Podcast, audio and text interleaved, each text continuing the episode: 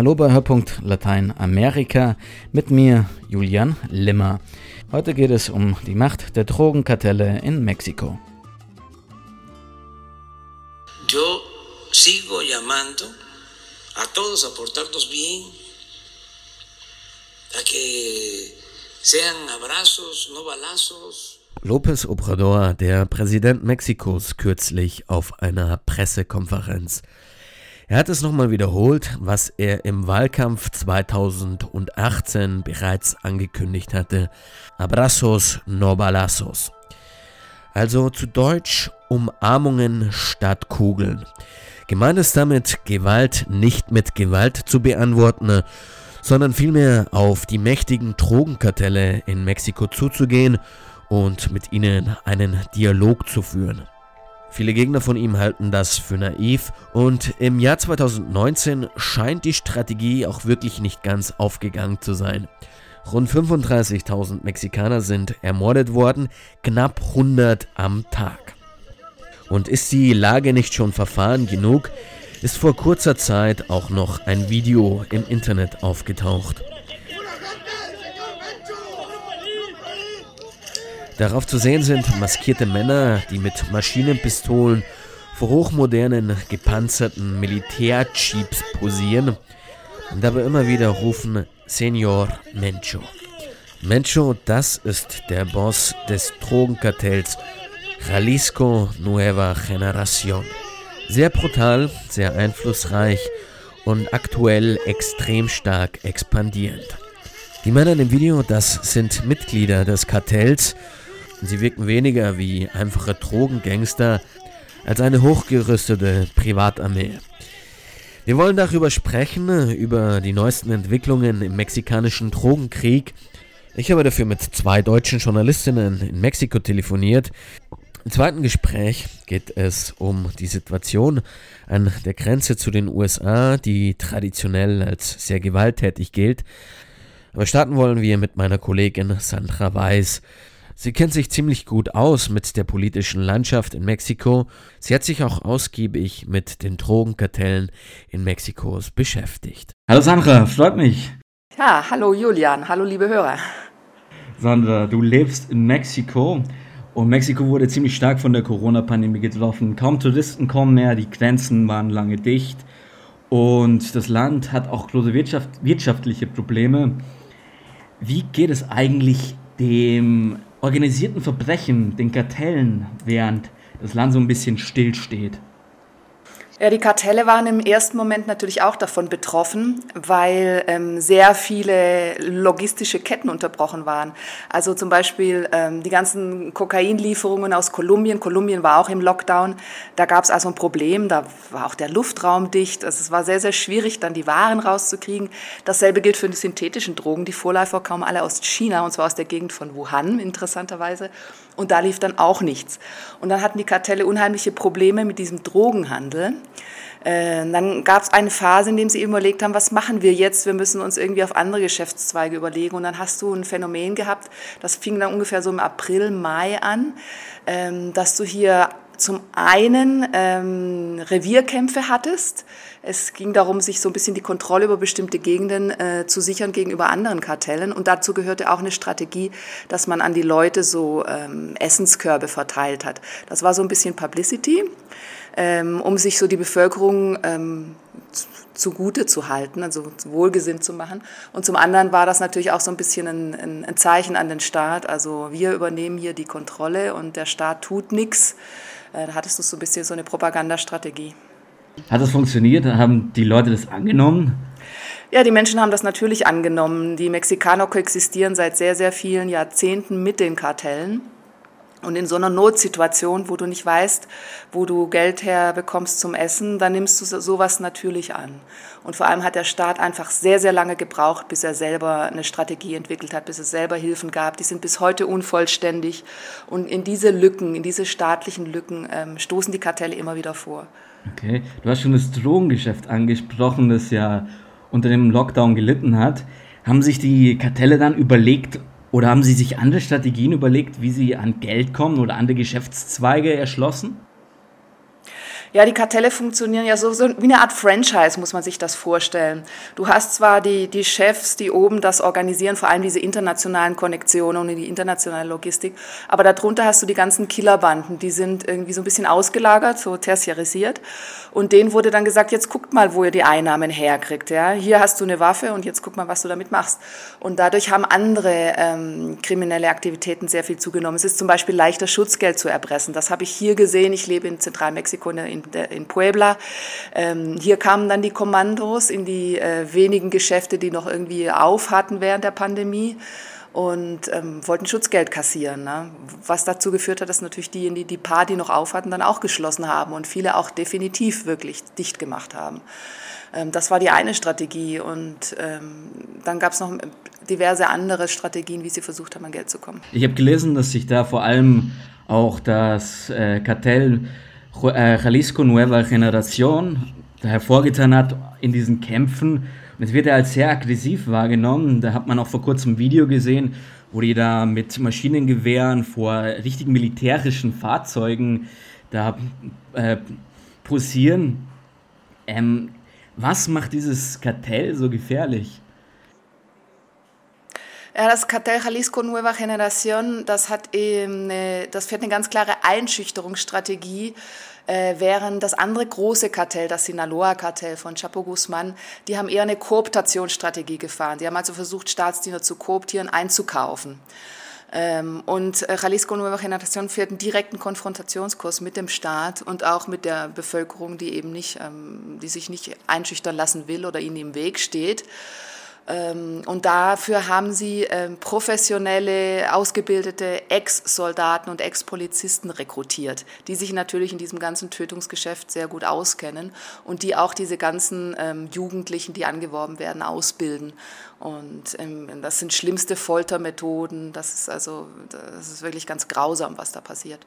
Kannst du da ein Beispiel auch nennen, wo wirklich so eine Konfrontation passiert ist zwischen Staat und diesem Kartell? Ja, also was natürlich überall hier in den Medien war, ganz groß war der, das Attentat auf den Sicherheitschef von Mexico City. Das war also ein, Kommando mit über 20 Leuten ähm, und mit einem Barrett-Gewehr. Das ist also eine, eine, eine, Waffe, ein Gewehr, das auch äh, gepanzerte Fahrzeuge durchschlagen kann. Das ist also wirklich ähm, eine Kriegswaffe. Das ist jetzt nicht mit kleinen Pistolen oder so. Und das war eine Kommandoaktion. Die haben genau den Weg verfolgt, den er fährt. Die Uhrzeiten wussten die und ähm, haben da praktisch einen Hinterhalt aufgebaut und haben ihn angegriffen. Der hat sich wirklich nur wie durch ein Wunder retten können. Und zwei seiner Bodyguards sind auch dabei gestorben. Ja, Lopez Obrador hat ja angekündigt, dass er ein bisschen eine andere Strategie gegen die Kartelle fahren wird. Im Wahlkampf hat er immer davon gesprochen, dass er eher eine Umarmungsstrategie statt eine Strategie mit Kugeln forcieren will. Ähm, letztes Jahr, im Jahr 2019, sind knapp 35.000 Morde in Mexiko passiert. Glaubst du, dass López Obrador mit dieser Annäherungsstrategie gescheitert ist? Es ist ein bisschen früh zu sagen, ob diese Strategie funktioniert. Ähm, es, diese Annäherungsstrategie, das ist ja auch nur dieses Abrazos no balazos, ist ja auch so ein bisschen ein Spruch, um diese Strategie zusammenzufassen. Es geht eben aber auch hauptsächlich darum, diese ganze ähm, diesen ganzen Sicherheitsapparat, die Kontrolle wieder zu rezentralisieren. Also eine dieser ähm, Analysen von López Obrador ist, dass das Problem in Mexiko ist, dass alles völlig dezentralisiert ist, dass jeder Bürgermeister ja sozusagen die Kontrolle über eine Polizei hat und dass manche Bürgermeister eben, ähm, die zum Teil Verstrickung haben mit dem organisierten Verbrechen, das ist auch nichts Neues, dass die diese Polizei praktisch als, als, als äh, persönliche Leibgarde benutzen. Und seiner Meinung nach muss das alles rezentralisiert werden. Er würde gerne zurück in die Jahre der, der PRI, der mexikanischen Einheitspartei, die ja 70 Jahre lang Mexiko regiert hat. In diesen Jahren gab es auf oberster Ebene sozusagen Absprachen zwischen den großen Kartellen und dem Staat.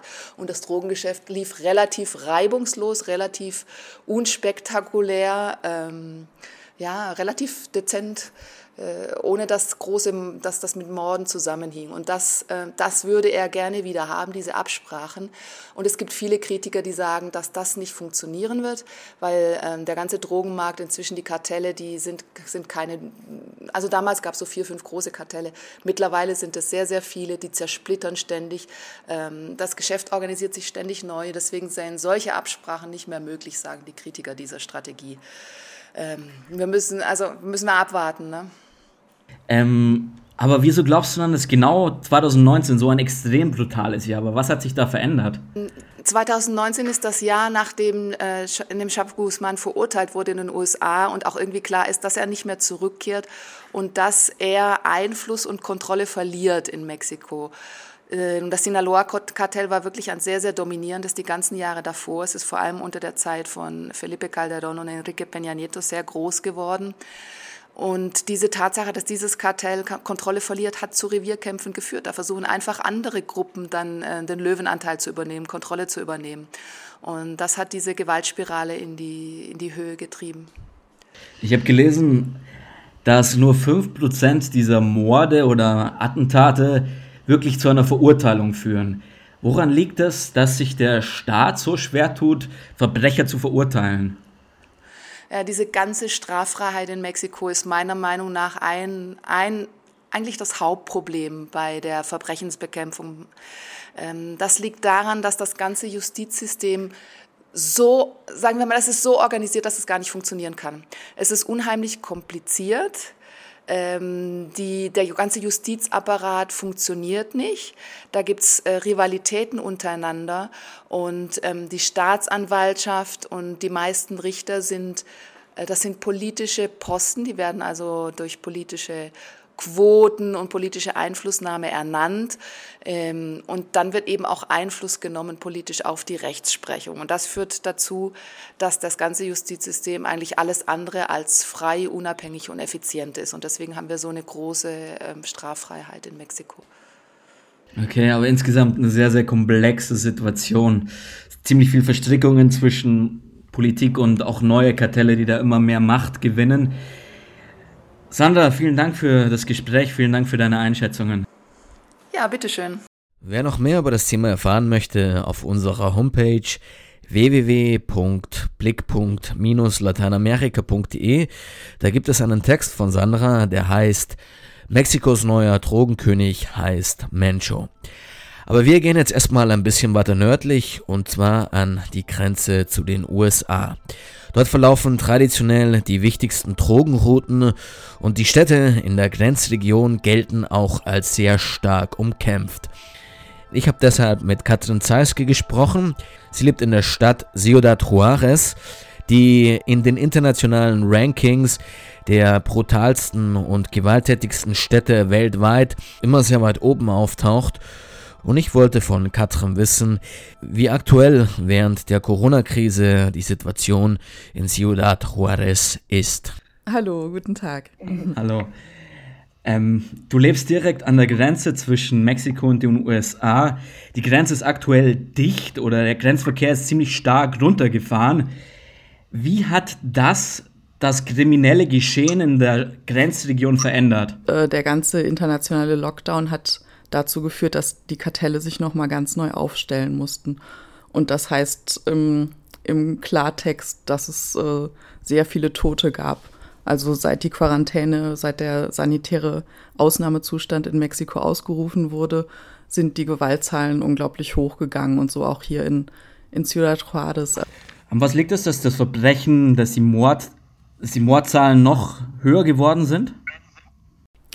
Ähm, also Mordzahlen gehen immer rauf, sobald Territorien, Routen, Verkaufspunkte neu ausgefochten werden. Also hier in der Stadt ähm, gibt es traditionell das Juarez-Kartell und im sogenannten Drogenkrieg vor einem Jahrzehnt ist das Sinaloa-Kartell vom berühmten El Chapo hier reingekommen.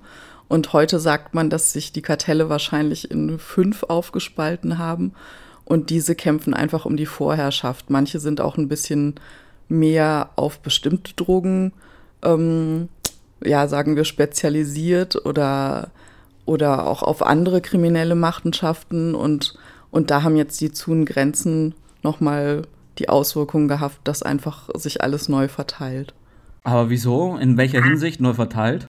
Also zum Beispiel das Sinaloa-Kartell hat in den letzten Jahren ganz massiv versucht, Crystal Meth hier in die Stadt zu bringen und da einfach den Markt für zu öffnen. Und jetzt, wo die Grenzen zu sind, sind halt billige Chem Chemikalien aus China äh, viel, ja, äh, sind nicht mehr angekommen in Mexiko. Und äh, dadurch sind die Crystal Meth Preise wieder in die Höhe gegangen. Das hat hier in der Stadt zum Beispiel dazu geführt, dass ähm, viele abhängige Menschen, die auch meist auf der Straße leben, ähm, dass die zu Heroin gegriffen haben, weil da die Preise stabil waren. Also, also so gibt es eben ganz viele, ganz viele Auswirkungen, die diese Zungrenzen haben. Und was natürlich äh, so die, die Ader hier des, der, der kriminalisierten, der organisierten Kriminalität ist, ist, ist das Kokain, das aus Südamerika kommt und eben wo weiterhin der größte Markt die USA sind. Kannst du mir erklären, die Grenzen sind ja dicht. Wie machen, und das meiste Kokain geht ja in die USA, wie machen die Kartelle das, dass sie die, die Grenzkontrollen überschreiten? Haben die da neue Strategien entwickelt? Ähm, also neue nicht, aber Strategien auch wieder umgelegt. Also und in der Stadt gibt es auch äh, ganze Viertel, die sich ähm, clandestinen Grenzverkehr widmen. Also es gibt ein Viertel, wo, wo ähm, Kojoten unterwegs sind, also Menschen, die professionell Migranten und Geflüchtete in die USA bringen. Und genauso gibt es auch im Süden der Stadt, ähm, wo, die, wo das Juarez-Tal anfängt. Ähm, dort sind besonders Banden aktiv, die Drogen in die USA bringen. Viel Arbeit wird von Jugendlichen gemacht. Und die Kartelle setzen halt gezielt Jugendliche ein, weil sie wissen, dass, dass diese, wenn sie von der, von der US Border Patrol aufgegriffen werden, eben einfach nur einen halben Tag in Abschiebehaft kommen und am nächsten Tag wieder in Juarez sind. Und halt keinerlei ähm, gerichtliche ähm, ja, Konsequenzen eingeleitet werden. Die USA haben ja schon vor langer Zeit den sogenannten War on Drugs ausgerufen und sind da auch immer wieder in Mexiko aktiv. Wie spürt man denn die, Mex äh, die amerikanische, die US-amerikanische Präsenz an der Grenze oder im Grenzgebiet? Wie versuchen die, die, die Drogenpolitik einzudämmen? Also ähm, das passiert natürlich hier alles hinter den Kulissen, aber manchmal kommen dann doch Zeitungsmeldungen ähm, oder ja, Geschehnisse, die, wo man sieht, dass die Präsenz gerade von DEA und also von der US-amerikanischen Antidrogenbehörde oder vom FBI hier in der, im Grenzraum ziemlich hoch sind. Und ähm, also das, wo ich mich konkret daran erinnere, das letzte Ereignis war im November, als ähm, es ein Massaker von, von Drogenkartellangehörigen an der Mormonenfamilie Lebaron gab, hier in im Gebirge in, in Chihuahua im Bundesstaat. Da ist wirklich ein ganzer Konvoi, also 50, ähm, 50 FBI-Trucks äh, geschlossen, sind über die Grenze gekommen, um, um hier Ermittlungen, ähm, ja, um, um zu ermitteln, weil diese diese Familie, die das Massaker betroffen hat, US-amerikanische Staatsbürger waren. Im Anschluss an dieses an diese Morde hat Trump auch angekündigt, dass er die Kartelle als Terrorgruppen einstufen möchte. Kannst du mir da was dazu erzählen? Genau, das ist natürlich hier auch immer so ein bisschen so eine Zitterpartie. Also wenn, wenn Trump das gelingt, die Kartelle als Terrororganisationen einzustufen, äh, dann stehen ihm von US-amerikanischer Gesetzgebung natürlich offen, ähm, eine Invasion zu starten, wie das ja auch in anderen Ländern passiert ist, in, in Afghanistan oder, oder Irak. Also Trump könnte hier genauso sagen, wir haben im Nachbarland Terroristen und müssen da militärisch eingreifen. Schlussendlich hat Donald Trump das Gesetz dann doch nicht umgesetzt. Zu stark war der Widerstand aus Mexiko und zu stark war auch die Kritik aus den eigenen Reihen. Aber das Ganze hat doch nochmal verdeutlicht, wie mächtig die Kartelle in Mexiko sind. Wir haben in dieser Sendung über die neuesten Entwicklungen im Kampf gegen die Drogen gesprochen. Wir haben auch von dem extrem brutalen Kartell Jalisco Nueva Generación gehört, das sich immer weiter ausbreitet. Und ganz am Anfang haben wir auch über ein Video gesprochen, in dem dieses Kartell dem mexikanischen Staat den Kampf ansagt. Ein Kampf, der wahrscheinlich noch nicht so schnell vorbei sein wird. Wir halten Sie natürlich auf unserer Homepage www.blickpunkt-lateinamerika.de über die neuesten Entwicklungen in Mexiko auf dem Laufenden. Das war's mit Blickpunkt Lateinamerika. Ich bin Julian Limmer und ich verabschiede mich an dieser Stelle. Ciao und bis zum nächsten Mal.